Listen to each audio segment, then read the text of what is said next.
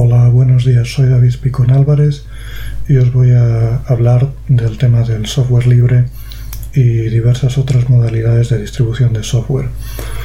En primer lugar, empezar por decir que el software libre es un factor importante para el NVDA, ya que el NVDA es software libre bajo la licencia GPL y el auge de su desarrollo se debe en gran medida las posibilidades que ofrece el que sea software libre, al contrario que sus, eh, eh, sus eh, productos competidores como puedan ser JAWS o Narrator, que son software propietario y al que ninguno de nosotros podemos fácilmente contribuir.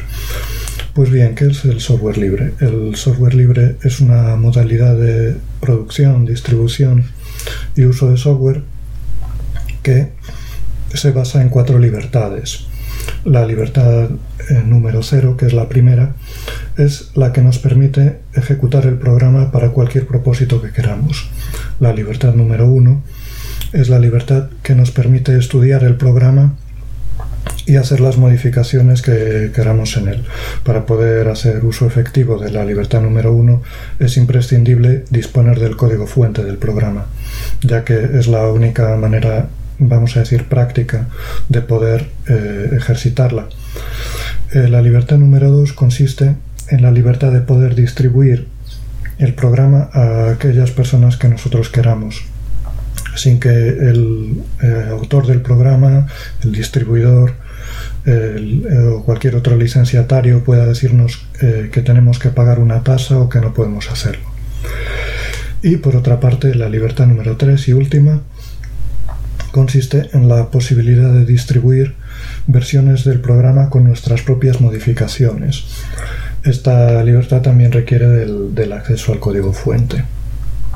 Estas cuatro libertades, desde el punto de vista histórico, eh, se daban por hecho en el software eh, antes de los años 80, cuando el precio del hardware de la maquinaria era muchísimo más alto que el precio del software. El, ah, el, hardware solamente era accesible a grandes empresas y organizaciones eh, estatales y venía con código fuente para que eh, los propios usuarios del software, que eran estas grandes organizaciones con eh, muchísimos recursos, pudieran adaptarlo a sus propias necesidades. Con los microcomputadores de los años 70-80, esta postura cambió y eh, el hardware cada vez se volvió más barato y el software cada vez más caro.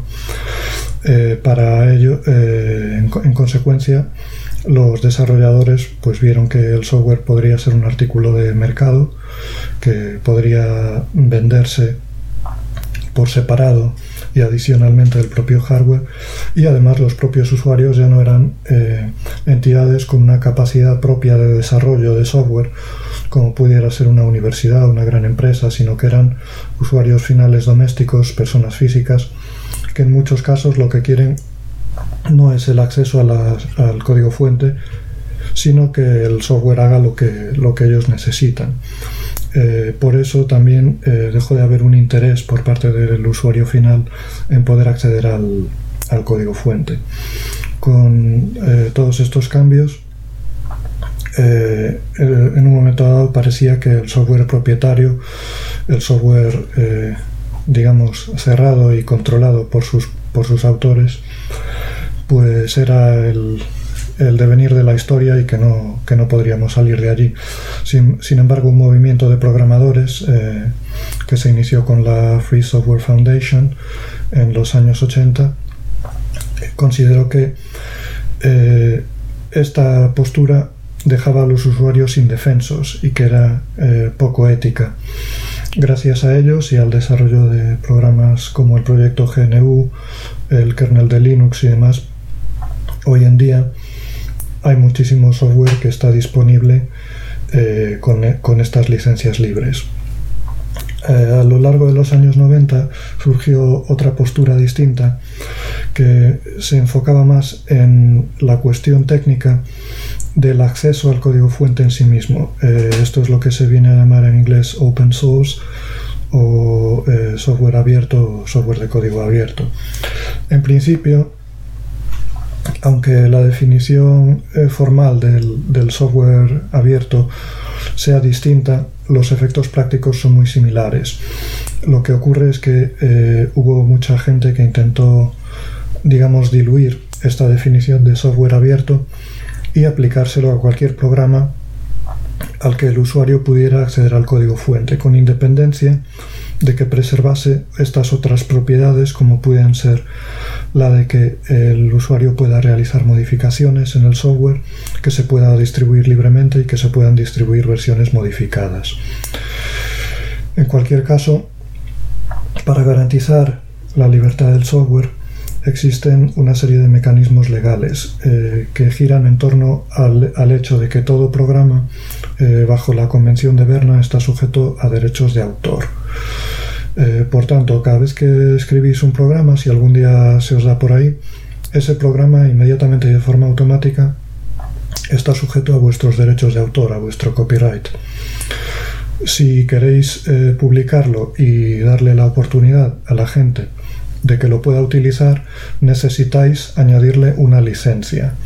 Estas licencias eh, pueden contener una serie de restricciones o de normas sobre cómo se puede utilizar el software. Eh, las licencias libres garantizan estas cuatro libertades y dentro de las licencias libres hay eh, otro tipo de licencias que son más intensas en este tipo de garantías. Por una parte, tenemos licencias como la GPL, que garantiza que todos los usuarios eh, tengan estas libertades. Es decir, que si tú recibes el software de alguien y se lo, se lo distribuyes a una tercera persona, le tienes que dar las mismas libertades que tú has recibido. Y por otra parte tenemos la cuestión de vincular el software. En el caso de la GPL, si tú eh, utilizas una biblioteca GPL en un programa, todo el programa tiene que eh, conceder las mismas libertades que concede la GPL. Hay otras licencias como son la LGPL que se encuentran en un término medio, es decir, que requieren que la biblioteca que se distribuya tenga las mismas libertades, pero no se aplican a todo el programa en su conjunto. Y luego hay otras eh, licencias como son la BSD, que son más débiles y que simplemente eh, dan esos permisos, pero permiten que los distribuidores impongan sus propias normas sobre el software. Es así que, por ejemplo, los programas BSD acabaron formando parte del sistema operativo de Mac y eh, acabaron formando parte de él con una licencia cerrada y que no es de, no es de software libre. Eh, como dos ejemplos interesantes por los que nos debe preocupar el software libre, eh, yo tengo dos casos que además tienen bastante que ver con el NVDA. Por una parte, un ejemplo positivo. Eh, un addon de NVDA, el Unspoken, dejó de funcionar hace poco cuando una de las, uno de los cambios de la API del, del NVDA pues eh, llevó a la situación de que eh, las funciones que el Unspoken utilizaba ya no funcionaban de la misma manera. Por suerte, como los addons de NVDA vinculan contra el NVDA, la gran mayoría de ellos son GPL y están sujetos a las mismas normas que el propio NVDA y por lo tanto eh, me fue posible acceder al código fuente del Unspoken ver cuáles eran los, los motivos por los que ya no funcionaba hacer las correcciones pertinentes, adaptarlo y ahora gracias a eso puedo seguir utilizando el Unspoken con las nuevas versiones del NVDA. Esto quiere decir que eh, no me veo indefenso frente a eh, el desarrollador del addon que además no tiene por qué actuar de mala fe, pero simplemente en este caso, por ejemplo, puede haberlo abandonado. Y además, como es software libre, no me beneficia solo a mí, sino que beneficia a todos los demás usuarios del Unspoken. Eh, otro ejemplo en plano negativo.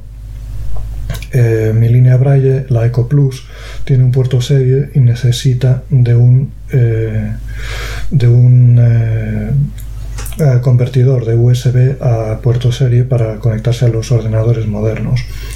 En su día me compré uno de Prolific y en Linux funciona perfectamente y en Windows funcionó perfectamente durante un tiempo, hasta que llegó una actualización del driver de Prolific y eh, desde entonces me dejó de funcionar.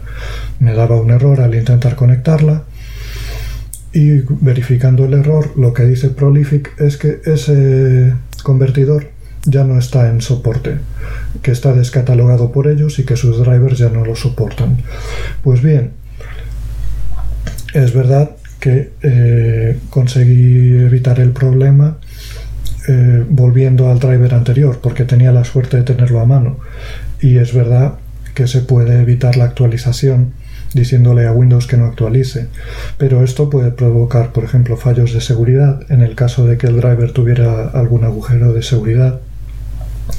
Y además, eh, en el caso de que cambien las APIs de Windows o de que por cualquier motivo el driver necesite una firma nueva, no podré seguirlo utilizando.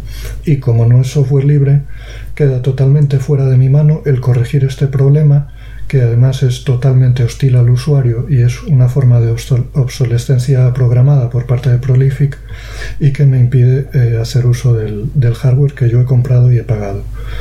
Eh, y espero que esto os haya aclarado un poco eh, la terminología del software libre, lo que es, para qué se utiliza, en qué nos beneficia y por qué es tan importante que el NVDA sea software libre. Hasta luego.